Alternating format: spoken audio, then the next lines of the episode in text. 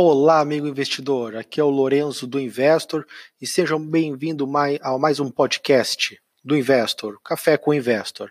Hoje, sexta-feira, dia 26 de outubro, vamos repassar então o que tem acontecido de importante nas últimas 24 horas no mercado das criptomoedas.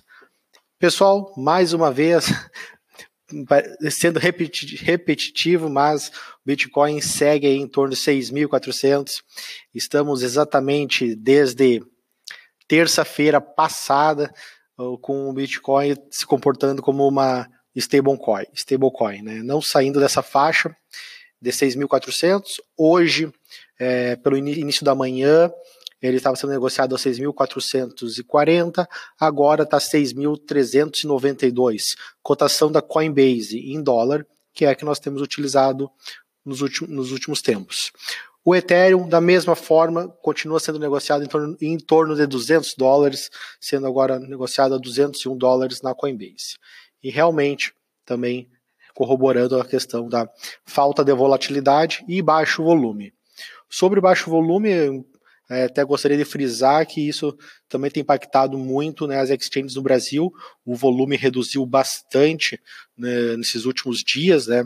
Então, é, exchanges que estavam negociando é, volumes acima de 300 bitcoins dia, né, as maiores, que tem API que a gente consegue oferir é, via dados do Bitvalor, que é um site onde a gente acompanha a cotação do Bitcoin em real.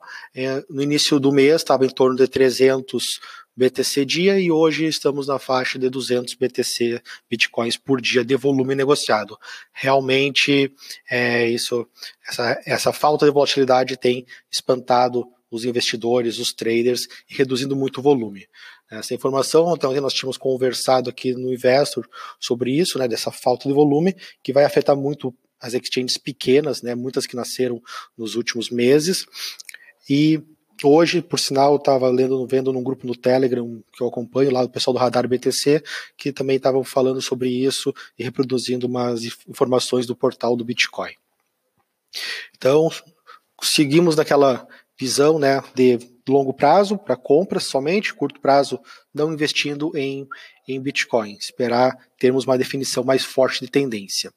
É, importante, sempre eu tenho falado, o dólar que afeta o nosso, nosso valor em real do Bitcoin, hoje mais um dia de queda, 3,68 nesse momento o dólar sendo negociado, que chegou hoje na mínima a 3,67 na mínima do dia de hoje.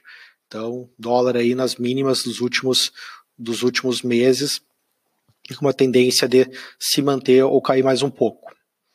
É, sobre notícias corporativas, é, chama atenção, é, assim como a Bitmain, a maior é, fábrica de, de processadores para mineração e mineradora, fez um IPO.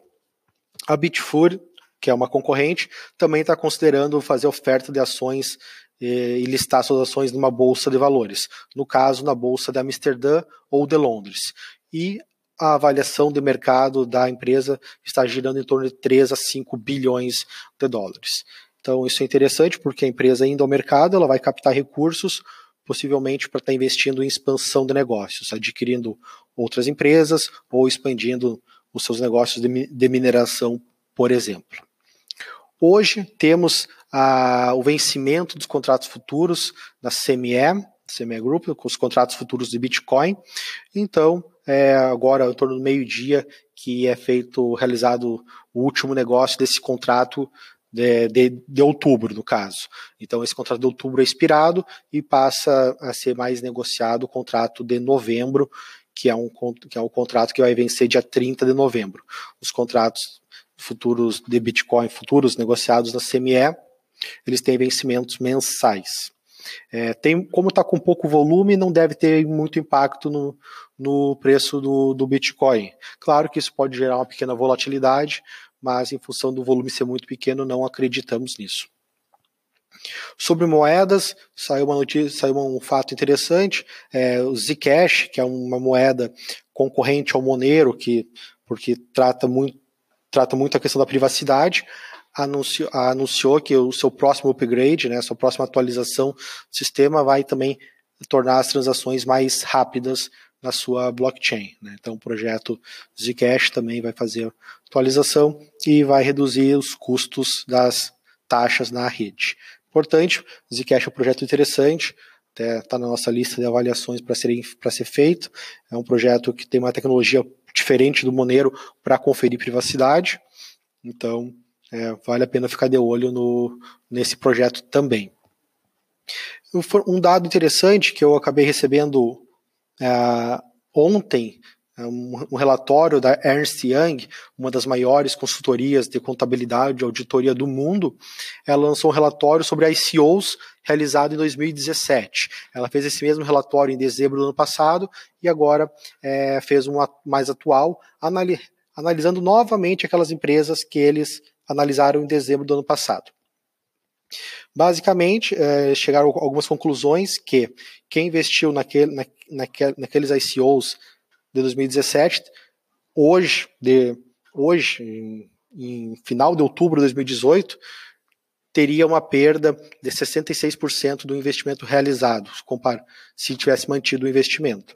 E chegou à conclusão que 86% né, de, desses ICOs que foram avaliados, que eles avaliaram, é, estão abaixo do valor do qual foi negociada a primeira vez a criptomoeda. E mais importante, somente 29% desses projetos estão com produtos ou protótipos funcionando ou sendo desenvolvidos. Né? Então, isso que a gente fala da importância da avaliação de um projeto, da equipe, do problema que ele quer resolver, importante avaliar nos ICOs. Agora os ICOs estão parados, né? a gente não tem, não tem visto muito ICO, é, passou aquela hype, então, mas quando voltar, a gente tem que manter esse, esse cuidado na avaliação desses, desses ICOs. Meus amigos, por hoje, sexta-feira, era isso. É, Agradeço a atenção de todos. Final de semana de eleição aqui no Brasil. Tenham todos uma boa final de semana.